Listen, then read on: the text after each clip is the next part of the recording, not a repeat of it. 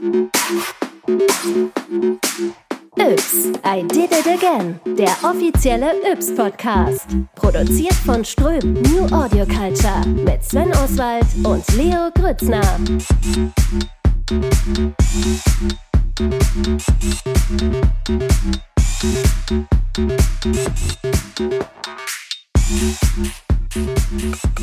Herzlich willkommen zu Yps I Did It Again, Episode 3 mit dem nicht mehr 19 Jahre alten Leo. Herzlichen Glückwunsch nachträglich, Leo. Ja, moin Sven. Ich muss gerade erstmal ein bisschen damit klarkommen, dass jetzt eine 2 vor meinem Alter steht. Eine 2, wie süß. Glaub mir, du wirst dich dran gewöhnen, weil da kommen noch ganz andere Zahlen. Und lass dir so viel gesagt sein von mir, altem Sack, es wird immer besser, versprochen. Ja, da glaube ich auch dran. Wir haben heute wieder ein extrem spannendes Thema vor uns, denn wir haben ja in der letzten Ausgabe darüber geredet, was denn ist, wenn kein Strom mehr ist. Und wir haben ja an verschiedenen Stellen, unter anderem vom Herrn Sauruck, auch erfahren, dass wir dann auch ganz schnell Wasserprobleme kriegen. Deswegen reden wir heute einfach mal über Trinkwasser. Ja, das finde ich eine ganz gute Idee. Ich denke, das ist nämlich auch neben dem Strom tatsächlich relativ wichtig. Ich meine, der menschliche Körper kommt zwar ohne Strom aus, ohne Wasser wird es dann aber relativ schnell schwierig, ne? Ja, ich glaube auch, also so richtig lange nicht. Man kann zwar länger nichts essen, aber nichts trinken sollte man nicht so lange. Deswegen reden wir darüber, wie man Trinkwasser vielleicht sogar selber herstellen kann. Und äh, du baust doch was für uns, oder? Ja, genau, mit dem Trinkwasser selber herstellen, da habe ich mir auch mal die Frage gestellt,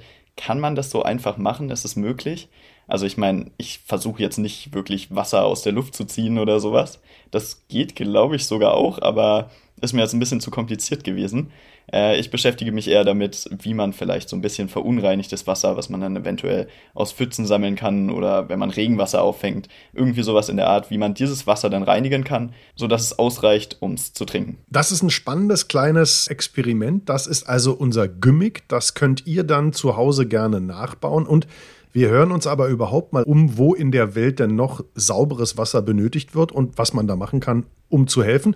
Und wir verlassen sogar auch ein bisschen diese Welt, also zumindest diesen Planeten und gehen mal in den Orbit und zwar auf die ISS. Auch da gibt es ja Wasser, aber das ist da sehr, sehr rar. Und äh, wie die damit verfahren, das werden wir auch in dieser Folge klären. Ja, das ist dann nochmal ein bisschen komplizierter als mein Wasserfilter, den ich gebaut habe.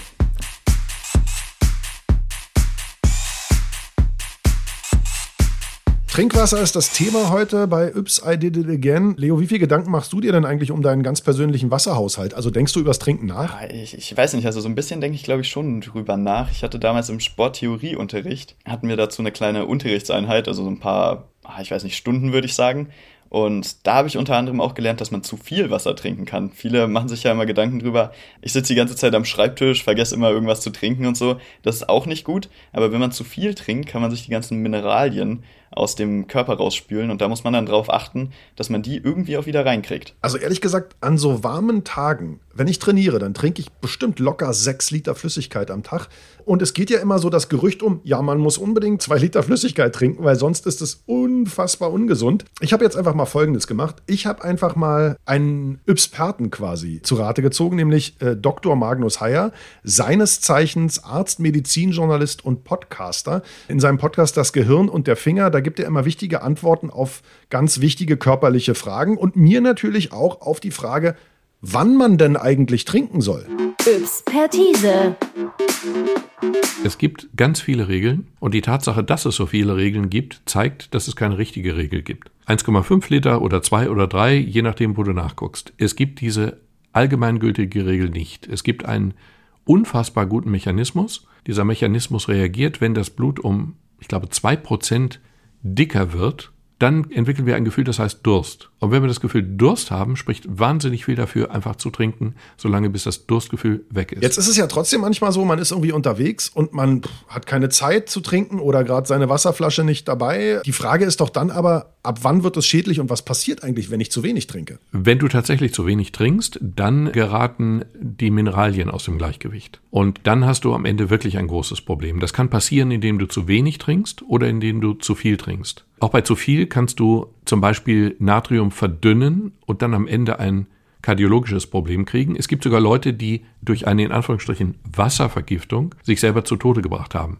Das ist aber nicht, weil Wasser giftig ist, sondern weil sie einfach Natrium zu sehr verdünnt haben. Das kannst du machen, aber wenn du ein bisschen auf deinen Körper hörst, ist das nahezu ausgeschlossen. Da wusste ich es doch. Da habe ich mich doch wirklich richtig dran erinnert. Siehst du, für irgendwas ist die Schule dann doch gut. Aber oft ist ja auch die Frage, was trinken wir eigentlich? Ich weiß gar nicht, Leo, bist du Kaffeetrinker? Nee, Kaffee trinke ich nicht so. Ich versuche irgendwie nicht so extra Abhängigkeiten in meinem Leben zu schaffen. Und ich glaube, wenn ich anfangen würde, Kaffee zu trinken, dann wäre ich so eine Person, die dann auch jeden Morgen erstmal den Tag mit so einem Kaffee starten müsste.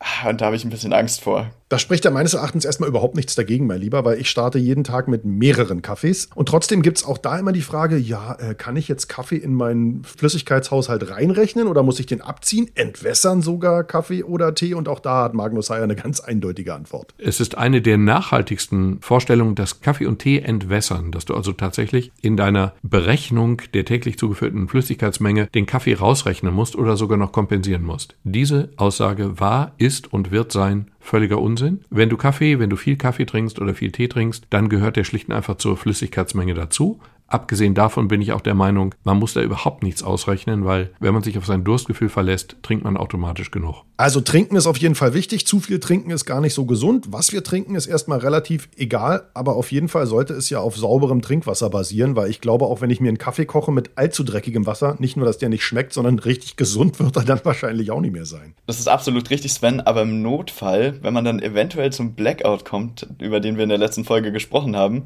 hat man vielleicht gar nicht die Möglichkeit, einfach den Hahn aufzudrehen und dann sauberes Trinkwasser daraus zu beziehen. Deswegen habe ich mal ein bisschen gegoogelt und habe rausgefunden, dass man eventuell auch andere Wasserquellen benutzen kann, wenn man dann die Möglichkeit hat, das Wasser, was man in diesen Quellen hat, irgendwie zu filtern. Und mit Quellen meine ich in dem Fall nicht irgendwelche schönen, sauberen Bergquellen, sondern eventuell auch mal eine richtig dreckige Pfütze. Und was hat Google dir verraten? Kriegen wir das alle hin? Ja, das kriegen wir, glaube ich, tatsächlich alle hin. Und zwar braucht man dafür nur relativ einfach zugängliche Materialien. Also die Basis davon ist einfach so eine PT Pfandwasserflasche, 1,5 Liter in meinem Fall. Und da drin baut man dann so verschiedene Schichten auf, durch die man dann das Wasser durchfiltern kann. Also ihr Lieben, aufgemerkt, mitgemacht, hier kommt was zum Basteln.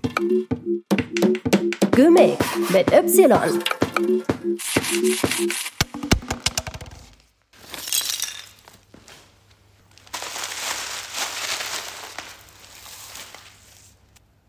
So, okay. Alle Materialien, die ich für den Filterbau brauche, liegen jetzt vor mir.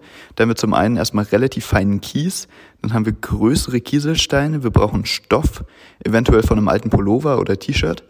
Äh, wir brauchen Holzkohle und ein bisschen Sand. Und zu guter Letzt brauchen wir dann noch eine Plastik 1,5 Liter Wasserflasche. Von dieser Wasserflasche schneiden wir unten den Flaschenboden ab, hängen sie verkehrt herum auf. Für die Aufhängung braucht man dann eventuell noch Draht oder irgendwie ein Band. Das kann man sich dann selbst noch überlegen. Ich meine, man könnte die auch einfach irgendwo einklemmen. Aber die Flasche hängt man dann einfach falsch rum auf. Man füllt diese verschiedenen Materialien rein, bildet damit verschiedene Schichten und dann kippt man eben von oben Wasser durch. Das fließt dann durch diese verschiedenen Schichten und das Wasser kommt dann im Optimalfall unten sauberer als vorher wieder raus. Und ich würde sagen, das machen wir jetzt einfach mal. Die erste Schicht, also in dem Fall die Schicht, durch die das Wasser zu allerletzt durchläuft, wäre dann ein Stück Stoff. Und um den Stoff jetzt in die Flasche zu kriegen, schneide ich jetzt wie versprochen einfach mal den Flaschenboden ab. Dafür benutze ich jetzt einfach mal einen Cutter. Im Notfall kann man da, glaube ich, kreativ werden und man findet schon irgendwas, womit man diesen Flaschenboden hier abtrennen kann. Genau, den Flaschendeckel lasse ich jetzt einfach mal drauf. Ich stecke jetzt die erste Schicht von dem Pulloverstoff rein und stopfe das Ganze dann mal ein bisschen zusammen, damit es auch richtig fest ist und damit da nicht so viele Luftlücken zwischendrin sind und man auch tatsächlich den Filter wirklich mit viel Filtermaterial füllen kann. Die Idee ist eben, dass es nicht alles nur locker drin sitzt, dass das Wasser innerhalb von 10 Sekunden da durchfließt. Es soll schon länger dauern. Es soll wirklich gefiltert werden. Den Stoff schneide ich mir jetzt auch einfach mal mit dem Cutter zurecht. Okay, gut, das ist jetzt tatsächlich relativ viel geworden. Ich weiß nicht, wie viel ich wirklich brauche. Aber ich denke, es schadet auch einfach nicht, wenn ich ein bisschen viel Stoff an der untersten Stelle habe. Das ist schließlich jetzt gerade die Schicht, die das ganze Wasser zu allerletzt durchläuft, bevor es dann aus diesem Filter wieder raustropft. So, der Pulloverstoff ist jetzt drin. Ich brauche jetzt noch irgendwas zum Stopfen. Ich bin jetzt hier gerade in meiner Werkstatt, deswegen heizt eventuell auch ein bisschen. Ich habe jetzt hier alle möglichen Stahlstangen, aber ich versuche einfach mal irgendwas zu finden, was nicht so ungesund ist. Zack. Die Auswahl ist auf den Zollstock gefallen. Los geht's. Mit dem Stopfen ist leichter gesagt als getan. Schließlich ist es Stoff und der ist jetzt nicht so stopfbar. Der ist halt relativ forminstabil, würde ich sagen. Na okay, egal. Ich denke, ich habe jetzt auch genug gestopft. Jetzt kommt es zur nächsten Schicht. Und das müsste meiner Meinung nach feiner Kies sein. Und genauso ist es. Genau, das Ganze stopfe ich jetzt auch einfach nochmal ein bisschen zusammen. So, es sieht jetzt relativ fest aus. Ich würde sagen, damit habe ich auf jeden Fall auch nochmal den Pulloverstoff richtig verdichtet. Auch zur nächsten Schicht. Das ist jetzt hier gewaschene, fein gemahlene Holzkohle. Ich würde sagen, ich zermal die erstmal so ein bisschen. Ich bin jetzt hier in der Werkstatt, dafür werde ich wahrscheinlich einfach einen Hammer benutzen. Und anschließend werde ich die Holzkohle dann einfach mal mit einem Küchensieb in der Spüle waschen und das Sieb anschließend nochmal richtig gründlich durchspülen. Genug gehämmert, würde ich sagen. Ich, ich habe auf jeden Fall jetzt mehr als genug klein gemahlene Holzkohle. Vor dem Einfüllen werde ich das Ganze aber, wie schon angesprochen, einfach mal durchwaschen. Dafür habe ich jetzt hier dieses Küchensieb in der Hand.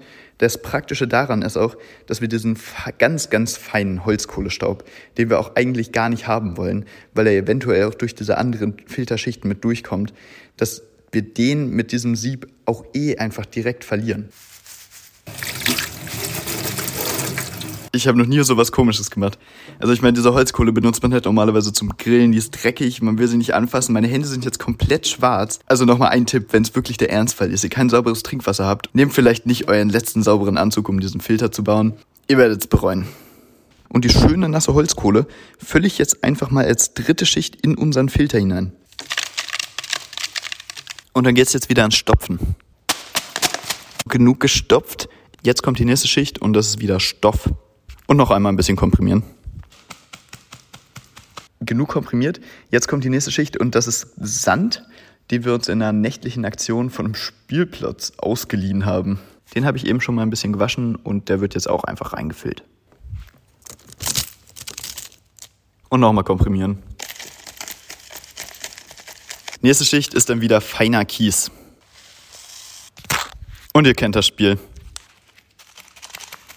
Und dann sind wir tatsächlich auch schon bei der vorletzten Schicht angekommen. Das ist jetzt der grobkörnige Kies. Also es sind eher so Kieselsteine, würde ich schon sagen. Immer noch sehr, sehr klein. Aber es sind schon kleine Steine. So, der Kies ist drin und um das Ganze jetzt hier sozusagen zu verschließen, kommt oben nochmal eine allerletzte Lage Stoff drauf. So, eine Sache fehlt natürlich noch. Den Filter möchte ich jetzt irgendwie aufhängen, damit ich oben Wasser reinkippen kann. Es läuft unten einfach raus oder es tropft, mit anderen Worten näher, einfach unten raus. Genau, das werde ich dann einfach mit einem Topf auffangen. Aber um diese Aufhängung zu gestalten, steche ich jetzt hier einfach mal in die Flasche so ein paar kleine Löcher rein. Oder ich bohre sie, glaube ich, eher, damit sie nicht so schnell aufreißen. Und dann ziehe ich da einfach ein bisschen Draht durch und befestige das in meinem Fall jetzt einfach mal in einem Bürostuhl. Im Ernstfall ist es dann vielleicht eher ein Baum irgendwas anderes. Also man kann da wirklich kreativ werden. Ich glaube, irgendwas findet man dann schon. So, ich habe jetzt hier gerade ein bisschen Angst, dass mir die Flasche aufreißt, weil es eben so ein sehr dünnes PET-Plastik ist, was man eben halt von Pfandflaschen kennt. Aus dem Grund stecke ich jetzt einfach mal einen Stab durch die zwei Löcher, die ich jetzt oben in diese Flasche reingebohrt habe. Und daran befestige ich dann meinen Draht. Dann habe ich einfach so ein bisschen mehr Auflagefläche an dem Plastik. Den Stab stört es ja nicht, wenn ich da irgendwie dünnen Draht drum binde oder so. Der wird ja nicht kaputt gehen. Eine Sache, die mir gerade noch zu den Löchern einfällt, ist, dass man die möglichst weit oben bohren muss, da man tatsächlich über der höchsten Schicht sein möchte. Also stopft die Flaschen nicht zu voll. Ihr braucht immer noch ein bisschen Platz für die Löcher. Wenn die nämlich unter der ersten Schicht sind, dann läuft das Wasser halt zum Teil einfach schon durch diese Löcher raus, wird dann ungefiltert eventuell in euer Auffangbehältnis kommen und das möchte man ja eigentlich vermeiden. Ich habe jetzt hier den fertigen Filter vor mir ich muss ihn gleich nur noch aufhängen. Ganz oben eine Stoffschicht, dann grober Kies, feiner Kies, feiner Sand, eine Stoffschicht zum Trennen, dann kommt die Kohle. Die Kohleschicht ist ja auch relativ groß bei mir. Ich habe das einfach mal so gemacht, weil ich gehört habe, dass sie relativ wichtig ist. Da hat mir Steven auch noch mal was im Nachgespräch zu gesagt. Sie filtert nämlich diese ganzen schlechten Geschmacksstoffe raus. Das heißt, das Wasser schmeckt am Ende auch gut. Aber viel wichtiger natürlich, sie bindet organische Materialien, wie zum Beispiel irgendwelche Bakterien, Pilze, Viren eventuell und zum Teil tatsächlich auch Schwermetalle. Also wirklich essentiell für sauberes und gesundes Wasser. Danach kommt nochmal die letzte feine Kiesschicht und zum Abschluss dann nochmal die Stoffschicht. Ich hänge das Ganze jetzt auf und lasse einfach mal ein bisschen Wasser durchlaufen. Dann können wir mal gucken, wie es am Ende aussieht. Ganz nach dem Motto, die Not macht kreativ, benutze ich jetzt einfach mal Schweißdraht, um unseren Filter aufzuhängen. Okay, bis jetzt sieht alles ziemlich gut aus. Der Filter hängt. Es ist immer noch ziemlich witzig, weil es halt wirklich diese verschiedenen Erdschichten irgendwie so ein bisschen nachstellt. Ich meine, tatsächlich ist es ja am Ende bei uns auch so, das Grundwasser ist deswegen so sauber, weil es durch diese ganzen verschiedenen Schichten durchläuft. Genug von der Theorie. Ich würde sagen, ich kippe jetzt einfach mal ein bisschen Wasser rein und bin mal wirklich gespannt, ob das Wasser am Ende sauberer oder dreckiger rauskommt. Um das rauszufinden, würde ich sagen, fange ich einfach mal mit ganz klarem Wasser an. Im Ernstfall reicht dafür natürlich auch das Dreckwasser, es sich dann sozusagen selbst so ein bisschen reinigt. Aber ich habe zum Beispiel schon bei den groben Kieselsteinen gemerkt, dass da eben noch so ein bisschen Staub dabei war. Das hätte ich jetzt, glaube ich, einfach vorher nochmal abwaschen können. Mit ein paar Durchläufen von dem Filter sollte es aber auch getan sein. Um das Wasser aufzufangen, drehe ich jetzt einfach unten mal den Flaschendeckel ab und stelle einen Topf drunter.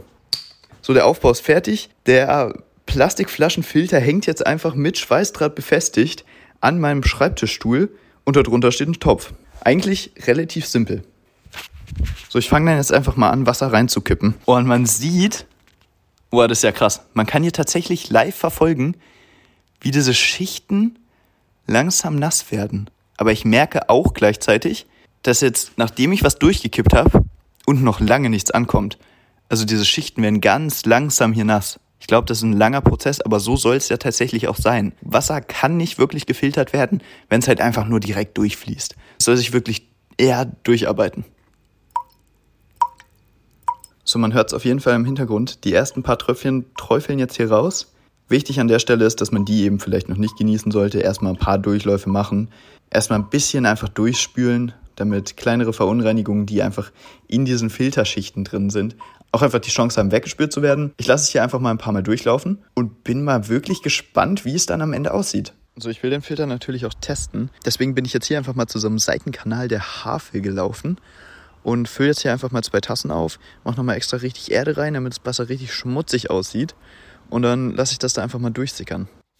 Ich bin jetzt wieder zurück und denke mir einfach nur, manchmal bin ich wirklich ein komischer Typ. Ich bin gerade mit zwei Teetassen zum Fluss gelaufen. Auf dem Rückweg bin ich dann mit diesen zwei wirklich dreckigem Wasser gefüllten Teetassen wieder zurückgelaufen an zwei Arbeiter vorbei, die hier in so einer Fabrik arbeiten. Ich weiß auch nicht, es ist halt gerade auch mitten in der Nacht, es ist 22.30 Uhr, aber egal. Ich habe jetzt hier auf jeden Fall den Worst Case. Ich habe wirklich das schmutzigste Wasser, was man sich vorstellen kann. Ich habe einfach Wasser aus dem Fluss genommen, jetzt nochmal ein bisschen Erde reingemacht und es ist einfach nur matschig.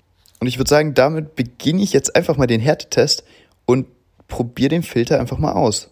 So, das Dreckwasser ist jetzt eingefüllt. Nach kurzem Warten fängt es jetzt auch gerade wieder an zu plätschern. Ich würde sagen, ich warte jetzt einfach mal, bis ich genug zum Testen habe.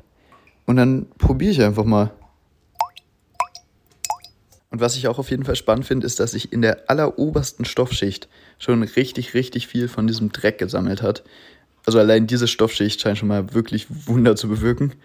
Das Wasser, was unten rauskommt, sieht auch wirklich klar aus. Ich weiß nicht, ob es auch so schmeckt.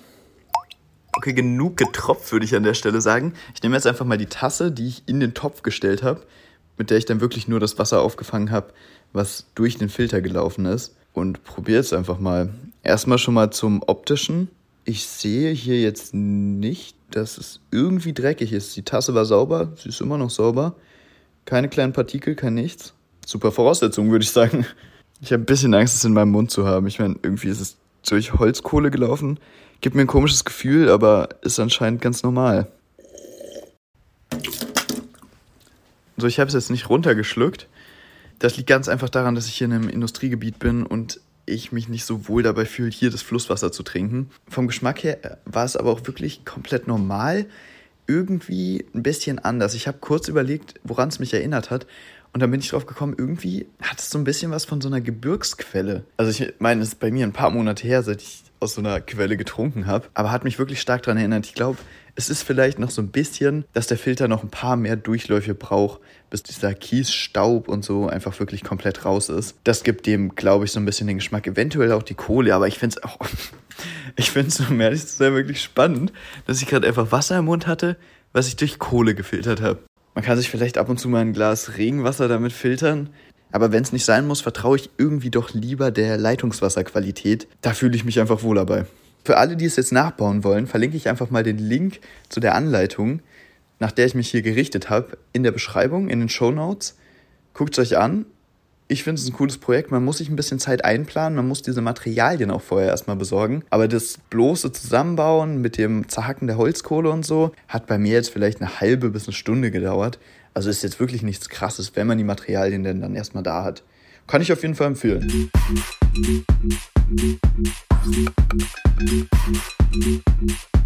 Okay, aber wenn ich dieses Wasser dann jetzt nehme und mir daraus einen starken Kaffee koche, schmeckt es vielleicht auch. Hauptsache ist ja erstmal, es ist nicht schädlich und nicht ungesund. Ich meine, wenn ein Blackout kommt oder ich irgendwo in der Walachei bin, dann kann ich, was so Wassergeschmack angeht, vielleicht einfach nicht so wählerisch sein, oder? Ja, genau. Man sollte halt vielleicht nur darauf achten, dass man jetzt nicht irgendwie extrem schwer belastetes Wasser als Ausgangsbasis benutzt. Ich glaube, Regenwasser auffangen ist dann tatsächlich eine sehr gute Option. Also ihr Lieben, das könnt ihr alle selber nachbauen, in ganz klein. Es gibt aber auch Menschen, die bauen das Ganze deutlich größer nach, um einfach viel mehr Menschen mit gesundem oder nicht schädlichem Trinkwasser zu versorgen. Ja, und wir haben uns mit einem dieser Menschen unterhalten.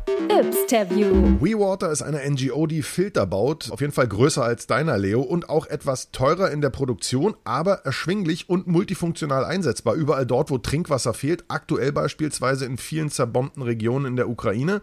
Steven Hille ist einer der Gründer von WeWater. Hallo Steven. Hallo Sven, hi Leo. Du Steven, wie seid ihr eigentlich auf die Idee gekommen, wir müssen jetzt Wasserfilter bauen? Long story, ich fasse mich kurz. Das Ding war, ich hatte irgendwann mal so einen Blog für Nachhaltigkeit und Reisen, oder habe ich immer noch, weiß gar nicht, warum ich Vergangenheitsformen nutze, und habe äh, da so Reiseformen ausprobiert, die mm, einen guten Nutzen haben. Und da habe ich auch mal ein Volunteering gemacht in Uganda hat mir Spaß gemacht, fand es cool, mit den Menschen da zusammen zu leben, mit denen zu arbeiten. Viel in der Landwirtschaft, haben einen kleinen Wald gepflanzt, auf Plantagen gewerkelt. Und dann habe ich die Menschen immer gefragt, was braucht ihr eigentlich noch? Und da kam immer wieder die Frage nach sauberem Wasser. Und irgendwann traf ich dann Ulrich Weise. Ulrich ist auch der Erfinder unserer Wasserfilter. In einem anderen Zusammenhang habe ich ihn getroffen, habe die Filter kennengelernt, die er produziert. Meinte, ey, wäre das nicht mal was für die Entwicklungszusammenarbeit? Ich glaube, damit könnte man unfassbar vielen Menschen Zugang zu sicherem Wasser geben. Und er meinte, ja, absolut, er hätte darüber schon oft nachgedacht und ihm fehlte es dann ein bisschen an Kontakten und wusste nicht, wie man startet und wie bringt man das in die Länder, wie macht man das Ganze nachhaltig, dass Menschen auch langfristig davon profitieren. Und dann habe ich einfach so ein paar Freunde, die ich kannte aus der Uni, von einem Verein, in dem ich mich engagiert habe, Technik ohne Grenzen, habe ich mal zu so einem Treffen zusammengebracht. Dann saßen wir da zu viert da habe ich die Idee vorgestellt und alle gleich, ja, ja, ja, das machen wir, das finde ich gut. Und waren komplett so, eigentlich sofort, das war nie eine Frage, ob wir es machen, sondern die Frage war immer nur wie und alle waren sofort in der Umsetzung. Und dann meine ich, ja, cool, dann machen wir ein initiales Projekt und also, nee, nee, wir gründen eine NGO und lassen uns Gemeinnützigkeit vom Finanzamt bescheinigen und ziehen das richtig groß auf. Und ich saß da, habe mich zurückgelehnt und habe alle machen lassen. Und so ist das dann irgendwie äh, sehr famos gestartet. Sehr schöne Story. Jetzt ist natürlich die allerwichtigste Frage, was können eure Filter? Filter eigentlich genau, Steven? Unsere Filter funktionieren auf Basis der Membranfiltration. Das muss man sich so vorstellen, dass unsere Filterplatten letztendlich wie ein sehr, sehr feines Netz sind und sie können alle nicht gelösten Stoffe aus dem Wasser hinausfiltern. Heißt, wenn wir jetzt beispielsweise an ein Bakterium denken, das ist so unser Standardbeispiel und das, wo der Wasserfilter auch am wirkungsvollsten ist, dann ist das Bakterium zu groß für diese kleinen Löcher, sage ich jetzt einfach mal, in der Filtermembran und sie werden dann zurückgehalten. Das funktioniert bei langfristiger Nutzung tatsächlich auch mit Viren, obwohl der Filter darauf gar nicht konzipiert ist, weil sich einfach über dieser Filtermembran so eine kleine Deckschicht bildet und dadurch diese kleinen Poren, diese kleinen Öffnungen, wo was durchdiffundiert, noch viel kleiner werden. Aber Bakterien ist eigentlich so unser Hauptanwendungsbeispiel. Heißt, wir filtern dann Bakterien wie Typhusbakterien, Cholera-Bakterien aus dem Wasser und machen das dadurch zu trinkbarem Wasser. Zu wie viel Prozent gelingt euch das? Das ist eine super Zahl. Das sind 99,9999 Prozent von Universitäten. Wir haben viel so die Filter dann auch in, zu Universitäten geschickt oder auf Anfrage dann haben die die untersucht. Es gibt auch ein Labor in den USA, was uns das bescheinigt hat. Also diese Rückhalterate, die ist wirklich bewiesen. Und ein Freund hat irgendwann mal im Gespräch gesagt, was? Vier Neun nach dem Komma, das ist ja besser als Sagrotan. Weil die, die haben halt irgendwie die zwei Neun nach dem Komma und dann sind wir noch mal einen Tacken besser. Guter Claim auch. Du hast gesagt, alle nicht gelösten Stoffe werden aus dem Wasser gefiltert, also irgendwie Mineralien bleiben dann trotzdem drin, also Magnesium, Calcium, irgendwie ja, genau. sowas zum Beispiel. Alles, was im Wasser gelöst ist, diffundiert dann mit durch, vor allem auch so, so, so Nitrate aus der Landwirtschaft und so, was ja auch ein Problem ist. Äh, tatsächlich nicht in den Regionen, wo wir die Filter einsetzen, das sagen die Laboranalysen aber so in extrem gedüngten Regionen wie jetzt in Deutschland, in Brandenburg, wo du sehr viel Nitrat im Grundwasser hast, da würde das nicht funktionieren. Wo wir sie aktuell in Uganda und Kenia im Einsatz haben wo ich auch die Laborwerte im Kopf habe, da ist der Nitratwert im Grundwasser eh unter dem Grenzwert. Heißt, das ist dann kein Problem, dass der Filter das nicht kann. Ne? Gegen die Metalle, die du ansprichst, helfen Kohlefilter. Und da wäre es dann eine Möglichkeit, einen mhm. Kohlefilter nach unserer Membranfiltration nachzuschalten, um da letztendlich dann solche Metalle rauszunehmen. Kohlefilter sind auch ganz gut geeignet, um andere organische Verbindungen noch mal rauszunehmen, die den Geschmack des Wassers beeinträchtigen. Wir haben beispielsweise mal einen unserer mittelgroßen Filter an eine Lodge in Kenia verkauft. Also wir verkaufen unsere Filterprodukte auch. Das dürfen gemeinnützige Organisationen auch. Da gibt es auch eine gewisse Säule dann in der, beim Finanzamt, wo man das darüber machen darf. Und alle Erlöse, die daraus entstehen, nutzen wir dann auch wieder für die Spendenprojekte. Naja, auf jeden Fall haben wir dann einen Wasserfilter an eine Lodge in Kenia verkauft und der Eigentümer meinte, ja, also wir müssen hier das Wasser mal filtern. Es gibt zwar Wasser und das ist auch von der Qualität ganz gut, aber den Gästen, den stößt immer dieser Hippo-Geschmack auf. Ich so, was? Hippo-Geschmack? Er so, ja, Nilpferd, weil das Wasser wird letztendlich aus einem Wasserloch gewonnen, wo Nilpferde baden und die machen dann auch mal ihr äh, Geschäft letztendlich in das Wasser. Und da haben wir ein, ein Projekt gemacht und haben unsere Filter hingeschickt und er meinte, ja, super, euer Filter nimmt den Geschmack wirklich raus, aber wenn ich danach nochmal einen Kohlefilter mache, dann schmeckt es gar nicht mehr nach Hippo. Und ich sage, ja, super. Gut zu wissen. ne? Also ist jetzt nicht direkt irgendwie eine Technologie, die ihr wahrscheinlich, und da wird es jetzt ein bisschen ernster, aktuell in der Ukraine einsetzt, weil da ist die Hippo-Wahrscheinlichkeit gering, die Nitratwahrscheinlichkeit gar nicht unbedingt so gering. Aber jetzt beschreibt mal, wie funktioniert das vor Ort? Also wie sieht es da aus? Ihr, ihr stellt da irgendwie einen Filter in ein zerbombtes Dorf oder? Nee, die Arbeit bei WeWater sieht immer so aus, dass wir entweder Community Scouts haben, die wir langfristig und digital ausbilden, also über Videos, die wir produziert haben, die es auch in mehreren Sprachen gibt und über ausgiebige WhatsApp-Videocalls beispielsweise nach Uganda und Kenia, wo wir den Menschen dann erklären, wie die Filter funktionieren, was sie können, was sie nicht können, wie man sie installiert, wie man sie wartet, wie man sie halbjährlich desinfiziert. Das ist ein Szenario die Arbeit mit Community Scouts. Eine andere Möglichkeit ist, mit Organisationen zusammenzuarbeiten, die schon in gewissen Gegenden aktiv sind. Und unmittelbar nach dem Ausbruch des Angriffskriegs auf die Ukraine war es so, dass wir Kontakt gesucht haben zu Organisationen. Die riesigen, großen Organisationen, die einfach quasi innerhalb von 24 Stunden helfen, die antworten meist nicht auf unsere Anfragen. Die haben wahrscheinlich andere Lösungen, die sind überfordert, die fokussieren sich dann auf andere Sachen. Also versuchen wir mittelgroße Organisationen zu finden, die die Kapazitäten haben, mit uns mal in ein Gespräch zu gehen, erstmal eine halbe Stunde zu erfahren, was kann der Filter, wie funktioniert er. Und da haben wir dann letztendlich die Arche Nova gefunden, eine Organisation, die in der Ukraine aktiv ist.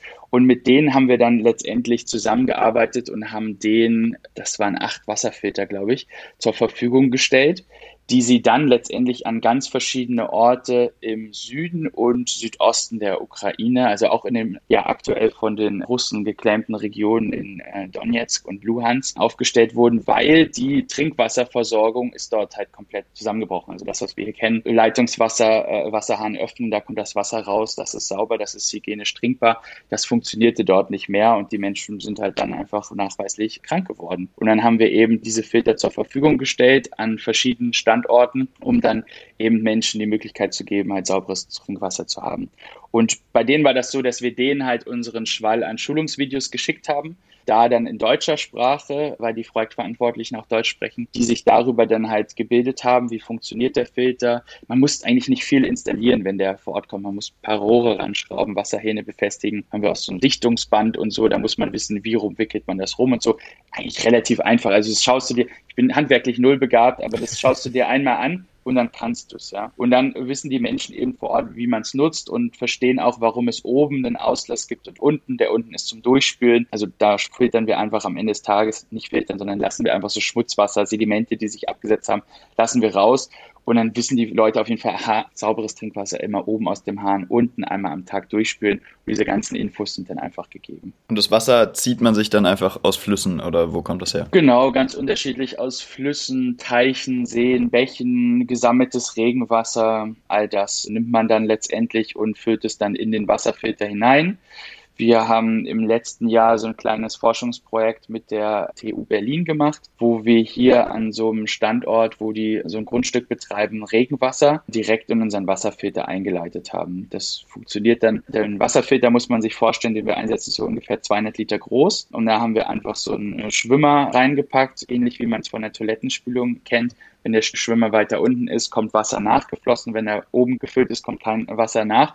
Und so konnten wir dann einfach auch mal in so einem halbjährigen Langzeitprojekt testen, was haben wir dann hier im Regenwasser, Stichwort saurer Regen, wie gut ist der Filter, haben das analysiert. Also das könnte man auch dafür nutzen, um dann halt einfach wie so ein ja, wie so einen regelmäßigen Flow an Wasser immer im Filter mhm. zu haben.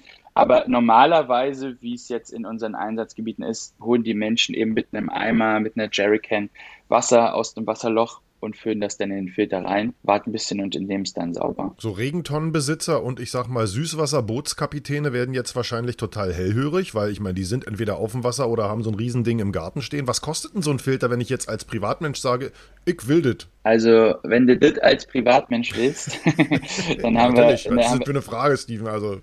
Ähm, wir haben da eine kleine Lösung in petto. Aquaback heißt das, kostet um die 50 Euro. Das ist dann so die Filterlösung für ein, zwei Personen. Das wäre das, was man dann so irgendwie für den Privatgebrauch mal ausprobieren könnte.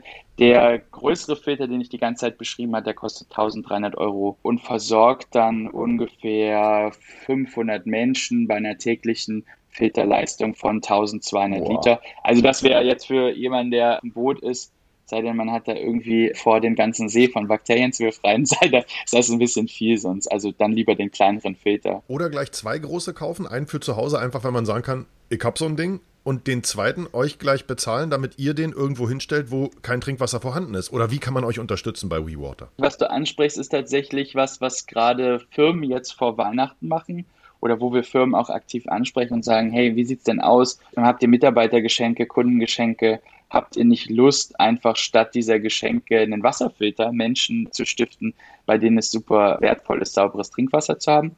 Das ist was, was Firmen machen. Privatpersonen spenden überwiegend an uns. Die können dann, was wir sehr, sehr gerne sehen, sind Dauerspenden. Also das sind dann natürlich nicht die 100 Euro im Monat, die die Leute dann als Dauerspende machen, sondern 10 beispielsweise, das, was man so leisten kann. Das schafft uns eine ganz tolle Planbarkeit, dass wir genau wissen, wie viel Spenden bekommen wir denn jeden Monat und dann auch wissen, mit welchem Projektvolumen können wir dann eigentlich im Jahr ausgehen. Das ist eigentlich das, was uns sehr hilft, also so kleine Dauerspenden.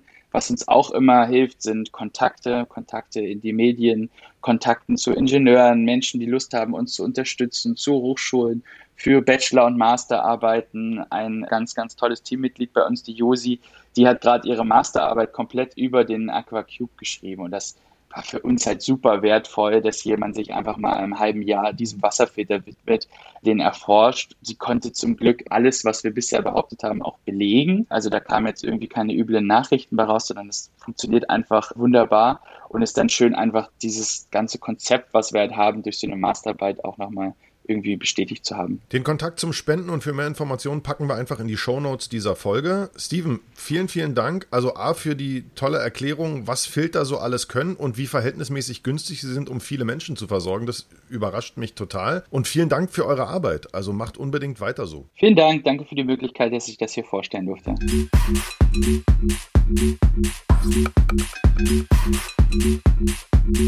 Also ich bin wirklich beeindruckt. Das ist eine krasse Technologie. Funktioniert super, wenn man denn dann genug Wasser zur Verfügung hat. Im Weltall funktioniert das aber nicht immer so richtig gut. Oh.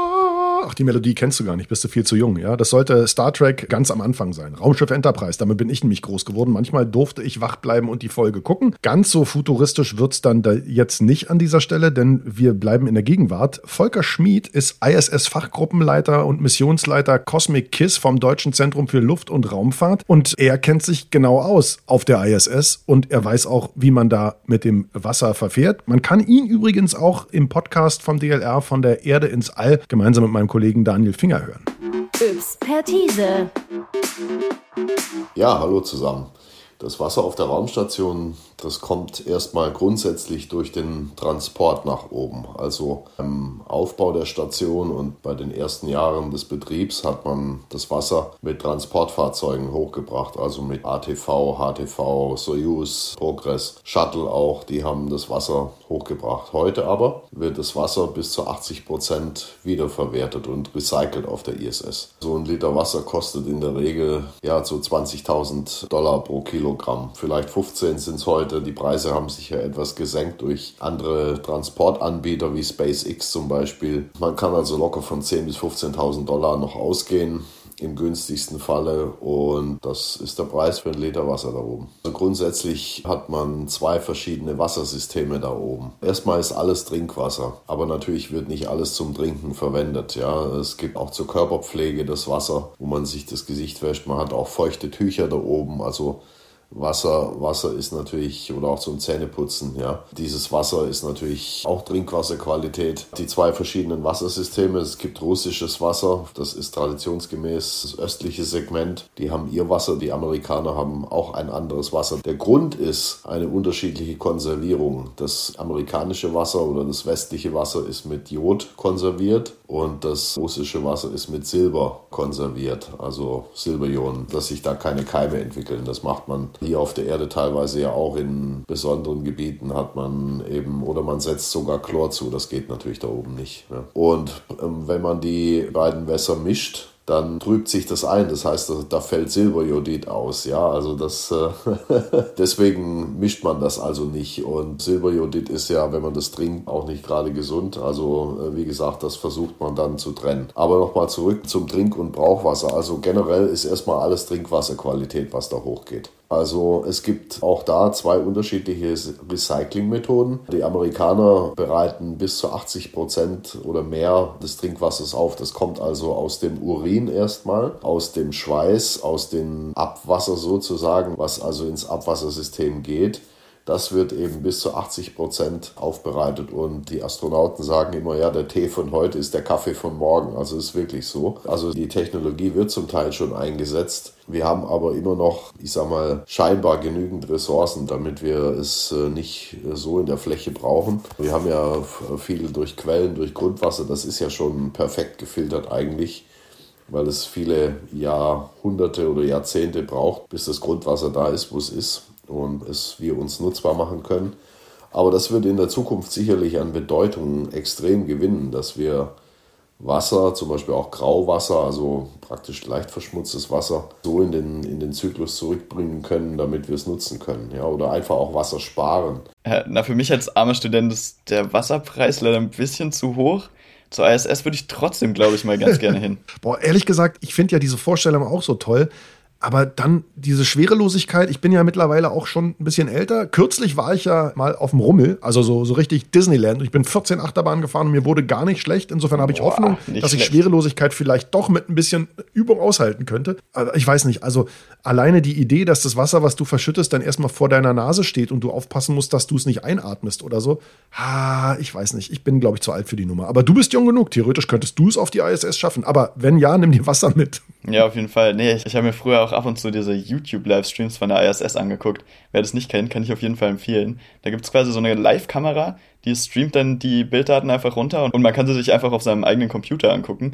Und das ist halt wirklich aus diesem Fenster von der ISS rausgefilmt. Finde ich extrem beeindruckend, wenn man da diesen blauen Planeten unter sich sieht. Dann würde ich sagen, packen wir auch dazu einen Link in die Show Notes. Das war es eigentlich schon wieder mit Ups, I did it again. Aber keine Sorge, wir tun es again. Und zwar einfach in der nächsten Ausgabe. Da hören wir uns dann alle wieder. Leo, es war mir wie immer eine Wonne. Viel Spaß beim Astronautentraining und mit dem Wasser schön sparsam sein. Also zumindest auf der ISS. Zur ISS weiß ich noch nicht, ob ich es da dieses Jahr schaffe. Ich glaube, dafür brauche ich noch ein bisschen. Mit dem Wasser bin ich trotzdem sparsam. In diesem Sinne, Prost. Ich habe jetzt Durst gekriegt. Ciao.